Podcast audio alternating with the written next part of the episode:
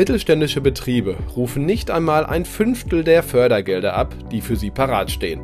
Heute sprechen wir darüber, woran das liegt und wie man diese Probleme lösen kann. Mein Gast ist Benjamin Springhub von der Deutschen Telekom. Dort leitet er das Projekt Schubkraft und das, Sie werden es ahnen, kümmert sich um die Förderung von Mittelständlern. Markt und Mittelstand, der Podcast. Deutschlands Stimme für Familienunternehmen. Aktuelles und Zukunftsthemen rund um den Motor der deutschen Wirtschaft. Mit Thorsten Giersch.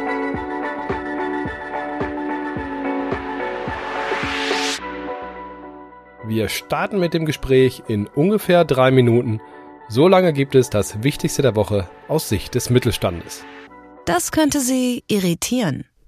Nicht zuletzt wegen der großen Personalnöte in den allermeisten Betrieben treibt die Ampelkoalition die Reform des Einwanderungsrechts voran. Nun kam in dieser Woche ein ziemlich pikantes Detail ans Licht, das mir Sorgen macht. Es geht um die Zulassung von Zeitarbeitsunternehmen für die Rekrutierung von Arbeitskräften aus Ländern jenseits der Europäischen Union. Die ist nämlich nicht vorgesehen. Was nach einer Petitesse klingt, ist vor allem für Mittelständler enorm wichtig. Das sieht übrigens auch der Verband der Arbeitgeber so. Schließlich haben viele Unternehmen nicht den großen, wohlklingenden, bekannten Namen wie BMW, Mercedes und so weiter und brauchen die Zeitarbeitsfirmen A für den guten Zugang in diesen Ländern zu qualifizierten Fachkräften und B aber auch für ganz viele naja, bürokratische Hürden vor Ort, wo nämlich tatsächlich diese Personaldienstleister wichtige Arbeit leisten. Die Talente aus dem Ausland werden an den deutschen Markt und aber auch an die Mittelständler selbst herangeführt und all die Gegenargumente für oder besser gesagt gegen Zeitarbeitsfirmen ziehen hier absolut nicht. Meine Meinung, bitte zulassen. Das sollten Sie wissen. Der chinesische Markt ist von überragender Bedeutung für die deutsche Wirtschaft und auch viele Mittelständler und deswegen lohnt sich ein Blick nach Peking in dieser Woche, wo ja der Volkskongress zu Ende ging. Präsident Xi Jinping wurde gefühlt auf Lebenszeit verlängert im Amt und hat alte Feindbilder immer wieder hervorgeholt, auch mit Parabeln. Vor allem die USA wurden als Aggressor dargestellt und es bleibt zu hoffen, dass, naja, Europa und Deutschland konkret hier nicht mit in den Sog gerissen werden. Einfach ist die Situation auch für die Firmen sicher nicht. Damit sollten Sie rechnen.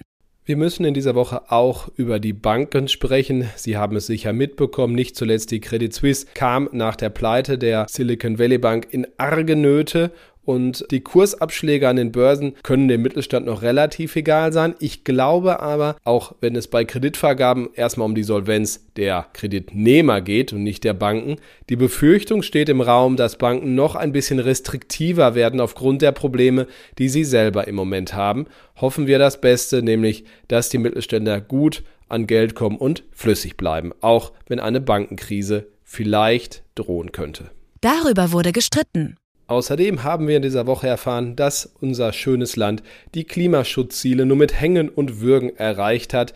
Die Bilanz für 2022 ist bestenfalls durchwachsen. Der Verkehrssektor und der Gebäudesektor werden ihre Ziele deutlich verfehlen. Und daraus lernen wir einiges. Nämlich zum Beispiel, dass der Konstruktionsfehler des Klimaschutzgesetzes vor allem darin besteht, so starr nach Sektoren zu unterscheiden. Tut weder die Umwelt noch ist es geschuldet der Machbarkeit. Die einen haben zu viel Raum, bei der anderen Seite ist die Luft zum Atmen gering. So ist es nicht zweckmäßig und wir hoffen, dass dieser Konstruktionsfehler bald beendet wird.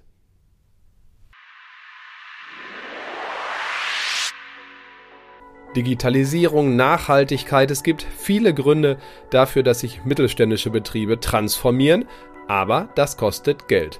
Für viele Projekte gibt es Fördermittel, aber nur ein Teil davon, ein sehr kleiner Teil, wird auch abgerufen.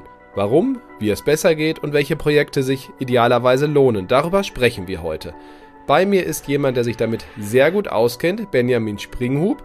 Er leitet bei der Telekom das Projekt Schubkraft. Sein offizieller Titel ist Vice President Operations Development. So viel Zeit muss sein. Hallo, Herr Springhub.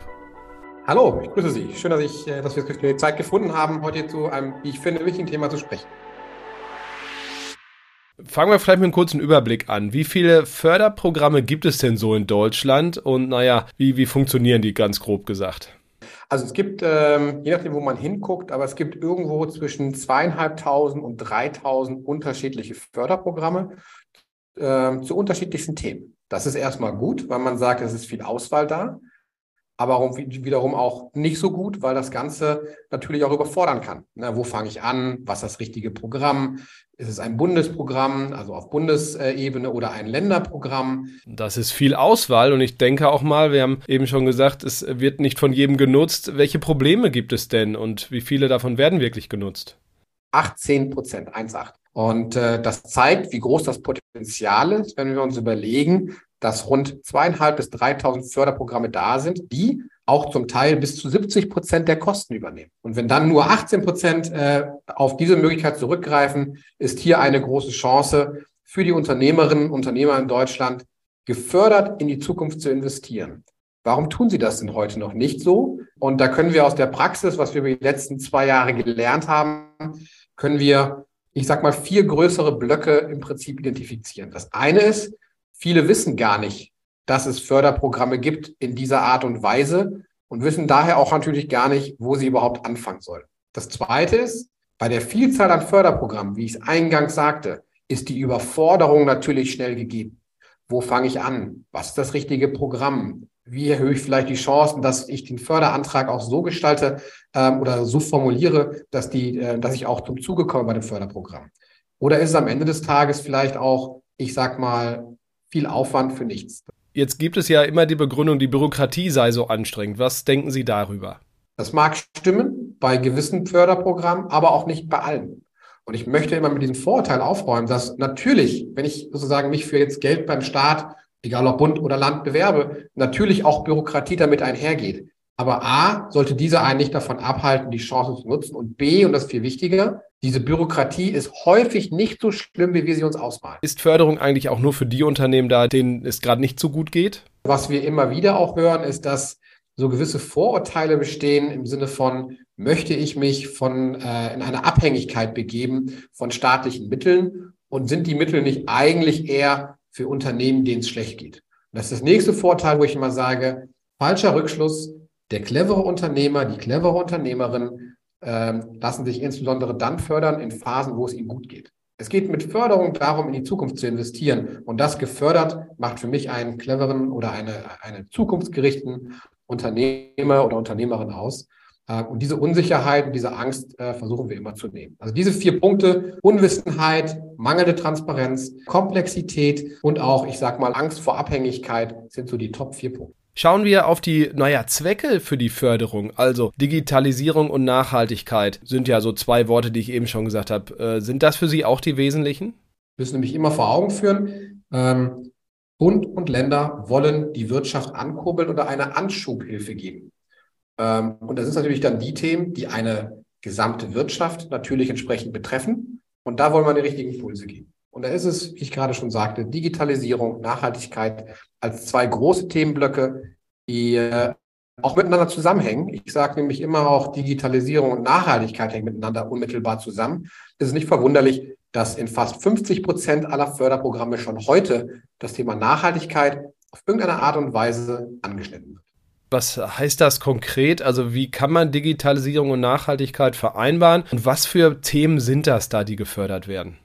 Digitale Arbeitsweisen ermöglichen, und ich glaube, das haben wir während Corona ganz gut gesehen, ähm, man muss nicht immer vor Ort sein. Und digitale Arbeitsweisen ermöglichen auch von verschiedenen Standorten zusammenzuarbeiten über eine digitale Lösung, wie zum Beispiel eine Webkonferenz. Wie, was hat das mit Nachhaltigkeit zu tun? Hat damit zu tun, dass wir nicht alle uns ins Auto setzen und dann alle zu einem Platz fahren zum Beispiel. Das heißt nicht, dass wir uns nicht mehr treffen sollten. Das heißt nur, dass der Mix anders ist. Und genau die Tatsache, dass wir nicht alle überall und ständig hinreisen, hat einen positiven Impact, wie man so schön sagt, äh, auf die Umwelt. es gibt auch Zahlen, die da sagen, dass 49 Prozent der äh, Reduktion, die in Deutschland bis 2030 erreicht werden muss, gar nicht mehr so lange hin, können durch den Einsatz digitaler Technologien erreicht werden. Das ist eine Bitkom-Studie, die eben dann das Potenzial von Einsatz digitaler Lösungen in Hinblick auf hier sehr konkret CO2-Reduktion, welchen Einfluss das haben kann. Die digitalen Lösungen können auch dabei helfen, den Kunden überhaupt erstmal zu helfen. Wo stehe ich denn, wenn es auf meinen Nachhaltigkeitsfootprint, wie es so schön heißt, äh, wenn es darum geht?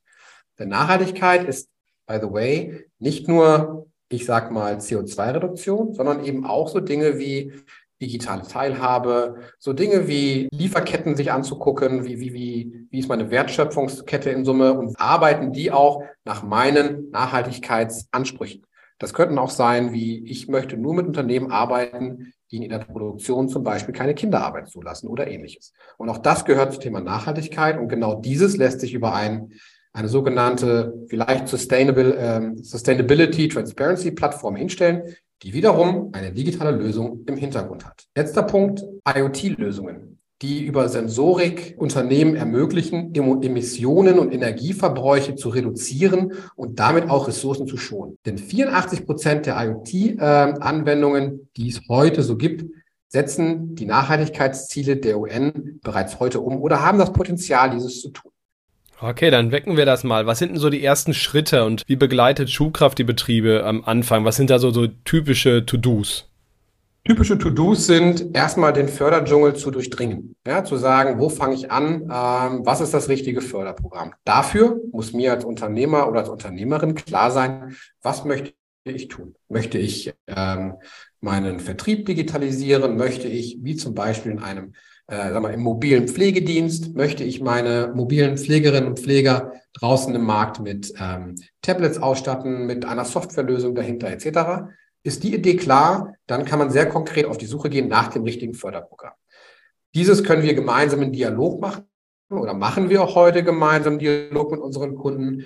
Wir haben aber auch eine sogenannte Förder-App, die sich jeder kostenfrei runterladen kann im iOS Store oder auch im Google Play Store nennt sich meine Förderung. Und da kann man dann genau diese Fragen sich auch stellen und sich eine erste Orientierung holen. Was sind denn die passenden Programme?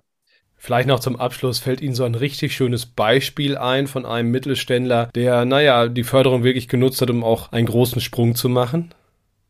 Es gibt viele Kundenbeispiele, die wir gesehen haben, die die Investition in Digitalisierung nur getan haben, weil es eben dafür Förderung gab. So habe ich zum Beispiel eins, äh, ein Beispiel aus der, auch aus, der, aus einer Pflegeeinrichtung, die sich dafür entschieden hat, ein neues Pflegedokumentationsprogramm in vier Seniorenheimen einzuführen. Der entscheidende Faktor und die Lösung dahinter, die war klar, die war auch klar gebaut äh, oder auch schon Design, aber der entscheidende Faktor für den Kunden war hierbei die Förderung, welche dazu beigetragen hat, dass dieses gesamte Konzept schnellstmöglich umgesetzt, aber auch finanziert wird. Ich kann noch ein weiteres Beispiel nennen, vielleicht eher aus dem Gastro- oder Hotelleriebereich, wo wir ein Hotel ähm, unter dabei unterstützt haben, Ladeinfrastruktur am Hotel aufzubauen. Denn hierfür gab es eine Förderung in Höhe von 50 Prozent. Hierbei haben wir dem Kunden geholfen, genau an dieses Geld äh, äh, oder hier den, den, den richtigen Antrag zu finden und dann auch den richtigen Hinweisen sozusagen in die richtige Richtung zu bewegen. Hat funktioniert, 50 Prozent Förderung erhalten das, auch das war für das Handeln des Kunden ein wesentlicher Aspekt, überhaupt die Investition zu tätigen. Benjamin Springhoff war das mit ermunternden Worten rund um das Thema Förderung. Da geht es voran, haben wir gelernt. Vielen Dank. Vielen Dank auch Ihnen, liebe Hörerinnen und Hörer. Bis zur nächsten Folge. Nächste Woche bleiben Sie gesund und erfolgreich. Tschüss. Das war Markt und Mittelstand, der Podcast. Wir hören uns nächsten Freitag wieder auf markt- und-mittelstand.de.